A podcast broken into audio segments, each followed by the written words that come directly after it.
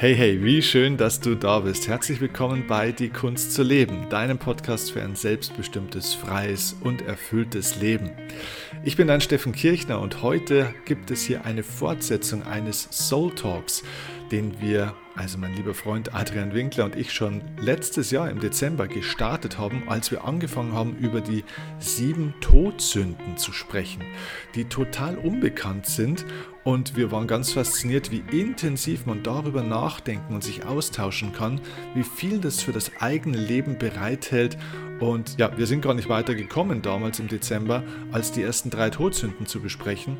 Und jetzt haben wir das Ganze vervollständigt und nachgeholt und haben jetzt in diesem Gespräch über die restlichen vier Todsünden gesprochen und waren auch wieder fasziniert, wie intensiv ja, man da in sein Leben auch hineinschauen kann. Durch diese Todsünden, die fast wie eine versteckte Bedienungsanleitung für ein gelungenes Leben auch sein können, indem man auf ganz viele, ja, auch Schattenseiten von sich selbst trifft und reflektieren kann oder sich auch inspirieren kann daran, wie man eigentlich selbst lebt. Und ja, ich präsentiere dir hier jetzt in dieser Folge die ersten 25 Minuten Roundabout unseres Gesprächs. Wenn du am Ende dieser Podcast-Folge sagst, du möchtest gerne das volle Gespräch von Adrian und mir hören, dann wechsle am Ende dieser Folge jetzt rüber zu Adrians Oldest Soul Podcast, denn dort ist das Gespräch in voller Länge diesmal veröffentlicht. Okay?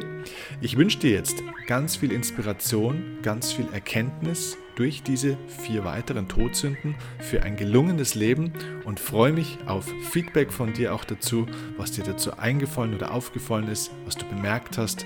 Und ja, würde sagen, los geht's mit diesem Soul Talk zwischen Adrian und mir.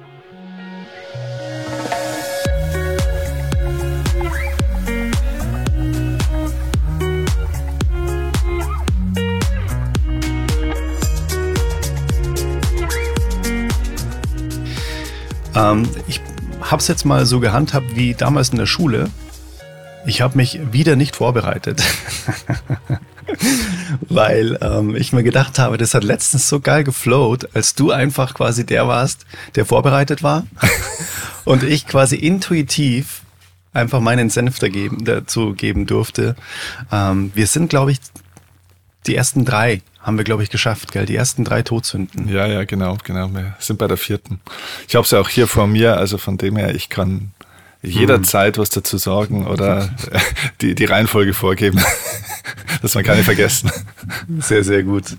Ich habe das übrigens in meinem privaten Umfeld mhm. auch mal so ein bisschen gedroppt. Mhm. So die sieben Todsünden und so. Ja. Und ich würde sagen, zu 60 Prozent war die Antwort, sieben Todsünden, was soll denn das sein? Naja, irgendwie, irgendwie habe ich schon mal was gehört, aber ich, kein Plan. Und als ich es dann gesagt habe, die ersten drei, die wir letztens gehabt haben, noch nie irgendwie damit in Verbindung gebracht mit den sieben Todsünden. Ja. Schon echt crazy. Ja, absolut. So wichtiges Thema eigentlich, gell? Und so unbekannt. So unbekannt. Oder vielmehr so falsch einsortiert, glaube ich. Mhm. Also wie es bei mir ja auch war. Mhm. Also für mich war das eine ganz klare kirchliche Geschichte, die irgendwie da quasi in irgendeine Story gut reinpasst. Mhm. Aber es ist genau das Gegenteil. Das ist so crazy. Also ich, ich danke dir so sehr, ja. dass du mich da genötigt hast. nein. Liebevoll nein, empfohlen. ja, genau. Mit Nachdruck liebevoll empfohlen. nein. Alles gut. Ich würde sagen, lass uns reinstarten, oder? Ich ja. meine, letztens haben wir die drei geschafft. Schauen wir mal, ob wir heute vier schaffen. Gerne, gerne. Ja, dann äh, würde ich sagen, ähm, geht's gleich weiter mit der nächsten Todsünde, oder? Wir hatten letztens Wollust, gell? Ja, genau. Wir hatten jetzt Herr, Herr Schüler. Völlerei. Äh, erzählen Sie mal, genau. ich frage dich jetzt ab. genau, Völlerei hatten wir. Ja. Ja. Und jetzt, genau, jetzt. die dritte. Hab, Habgier hatten wir auch noch. Habgier, ja, genau, genau, genau. Ja, genau. Hat es bei dir im Nachgang irgendwas nochmal bewegt, diese drei Todsünden? Weil das ist ja auch was, da wo man auch schon allein von den Worten manchmal so zusammenzuckt und dann sind wir im mhm. Gespräch ja doch ein bisschen tiefer reingekommen. Und da hat man ja, finde ich, schon auch gemerkt, also mir ist das auch nochmal so ein bisschen nachgegangen, mhm. dass diese Worte, die man ja für sich selber eigentlich total ablehnen würde, ne? also bist mhm. du habgierig? Nein, ich bin doch nicht mhm. habgierig naja, aber wenn man da mal so ganz tief reinschaut, ne, das haben wir ja letztes Mal dann auch gehabt, ne, wo ja dieses mhm. Geiz-Thema auch drin ist und so weiter und so fort, das Anhaften am materiellen Besitz, dass mhm. man da schon auch gelegentlich Berührungspunkte im einen oder anderen Bereich haben kann, oder? Voll, total. Und weißt, wo ich es gemerkt habe? Mhm. Bei dem Wort Völlerei. Wirklich, ganz ehrlich. Ähm, Gerade in der Vielleicht Weihnachtszeit. Ganz kurz, gerade in der Weihnachtszeit, natürlich, klar. Ähm, und ganz kurz, eine Minute Exkurs. Ich habe auch eine Podcast-Folge darüber gemacht. Ich habe eine wundervolle Dokumentation gesehen von dem Dan Büttner, gibt's auf mhm. Netflix. Wie wird man 100 Jahre alt? Mhm. Und der ist in die fünf Blue Zones gereist und hat dort einfach mal die Menschen untersucht, weil die in diesen Blue Zones einfach kontinuierlich 100 Jahre alt und älter werden und zwar total gesund, vital und glücklich. Und da hat er versucht, einen gemeinsamen Nenner zu finden. Und ein gemeinsamer Nenner war, sie essen immer nur, bis sie zu 80 Prozent ungefähr gesättigt sind. Mhm. Und das ist ja quasi genau das Gegenteil von Völlerei. Ja.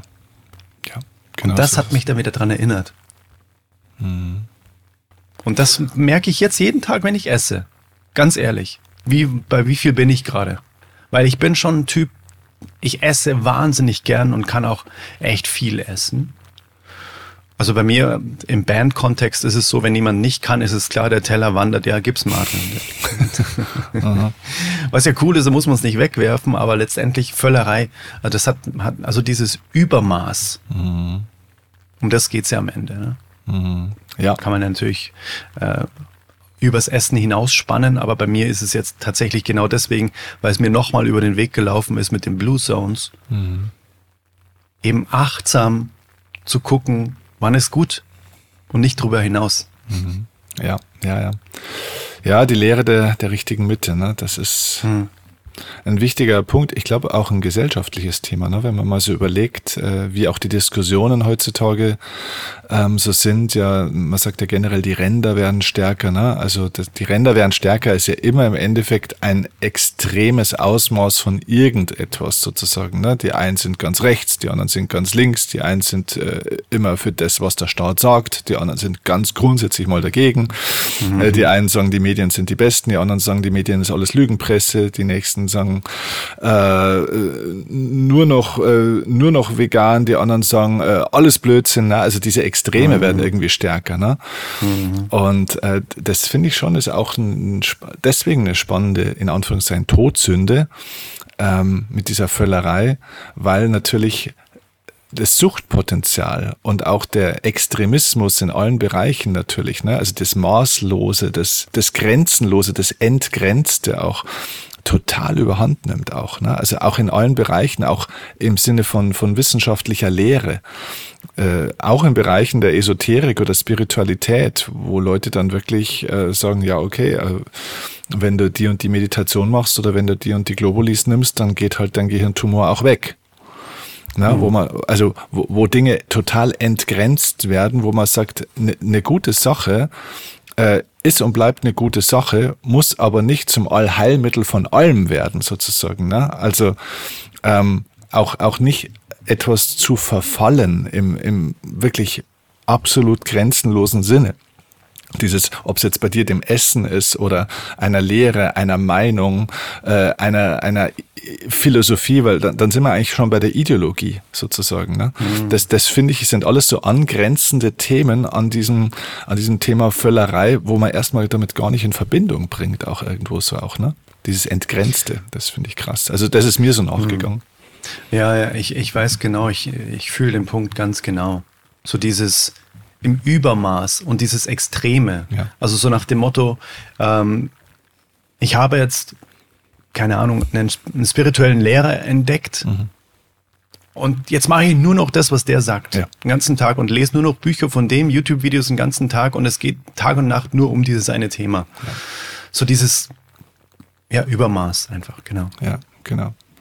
Ja. ja. ich weiß genau, was du meinst. Das hat auch was mit Völlerei zu tun, sich auch mit Informationen zu überfüllen, überfluten. Ja, absolut. Ja. Ja, das ist ein mhm. gutes Beispiel auch. Ja, ja, ja genau. Mhm. Informationsvöllerei, das ist gut. Ja, sehr gut. Ja, genau, ist wirklich ja. so. Oder Inspirationsvöllerei, wenn du, wenn du 84, es gibt Leute manchmal, die sehe ich bei, bei Facebook und so weiter, das sieht man dann in Statistiken, die, die posten, oder nicht die posten, sondern die liken oder kommentieren teilweise 50, 60 Postings von mir hintereinander.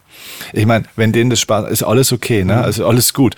Aber ich sag nur, man kann auch von was Gutem zu viel einfach auch konsumieren an der Stelle auch, ne? Also man kann sich, man kann sich auch überfressen mit Gemüseauflauf dass es nicht mehr gesund ist. Der Gemüseauflauf ja, ja. ist völlig in Ordnung. Mhm, ja, ja.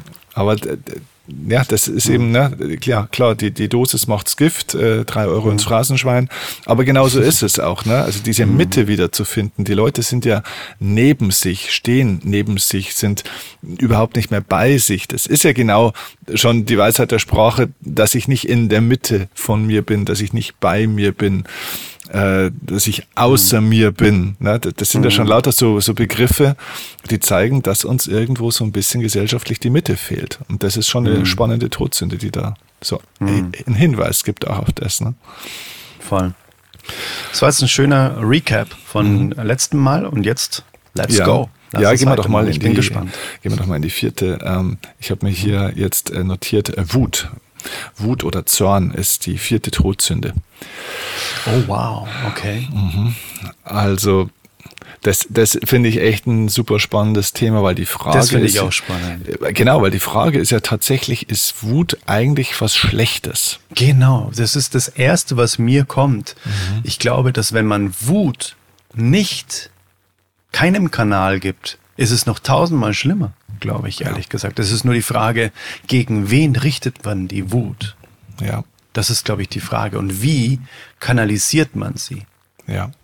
Und vor allem, das Aller, Allerwichtigste, macht man sich die Mühe und reflektiert, wo sie herkommt. Mhm. Und geht daran, an die Wurzel, die Wut mit der Wurzel ausreißen. Mhm. Und nicht unkontrolliert gegen andere zu richten. Mhm. Ja, äh, Wut ist aus meiner Sicht der emotionale Grundmotor jeglicher Form von Veränderung in der Gesellschaft auch. Also, mhm. äh, dass Frauen sich ihre Rechte zurückholen äh, im Iran, dass die auf die Straße gehen, basiert auf Wut. Mhm. Ist diese Wut schlecht, dass diese Frauen auf die Straße gehen und das mhm. Regime anklagen und sich ihr Leben und ihre Rechte zurückholen? Nein, ist es nicht. Es ist mhm. eine höchst überfällige, äh, ein höchst evol überfälliger evolutionärer Schritt mhm. äh, von Frauen äh, gehört und gesehen zu werden. Und äh, ja, wenn ich mich gegen Massentierhaltung äh, einsetze und da mit einer gewissen Wut ähm, dann auch Dinge zeige, äh, für Dinge einstehe, auch anklage, was da passiert, das basiert auf Wut. Also Wut ist aus meiner Sicht auch ein ganz starkes Zeichen von Lebendigkeit. Also ich glaube, dass Wut überhaupt gar keine negative Emotion ist, auch keine positive. Es ist einfach nur eine Emotion, die zeigt, dass Leben stattfindet und dass Entwicklung stattfinden muss. Es ist Unzufriedenheit. Ne? Mhm. Aber ich glaube, das, was ja gemeint ist, warum es jetzt bei den sieben Todsünden ja auftaucht, ist ja, und da sind wir eigentlich fast schon wieder bei der Kombination mit der richtigen Mitte, es ist ja die blinde Wut der blinde Zorn. Also das heißt, mhm. wenn du praktisch von diesen, von dieser Aggression übermannt oder überfraut wirst sozusagen und es dann eigentlich in Hass aus, artet sozusagen, ne? in Hass, mhm. in, in Ressentiments gegen andere, in, in, in Frustration auch, in dieses Zumachen. Also dass das praktisch nicht mehr produktiv zu einer Aktivität führt, sondern dass es eigentlich zerstörerisch nur noch, nur mhm. noch wird an der Stelle. Ne? Wut macht blind, sagt man ja zum Beispiel auch. Ne? Und das aktiviert ja ganz viele so animalische Facetten ja auch von einem äh, Menschen. Und da ist das Herz, also ein Mensch, der blind vor Wut ist, da ist das Herz ja dann auch leer. Und der, der macht ja dann auch Dinge, die nicht mehr produktiv im Sinne der Sache sind, sondern die eigentlich dann in die blinde Zerstörungswut ja auch gehen und jegliche Werte, äh, jegliches Mitgefühl und jegliches Maß dann auch vermissen lassen. Ne? Mhm.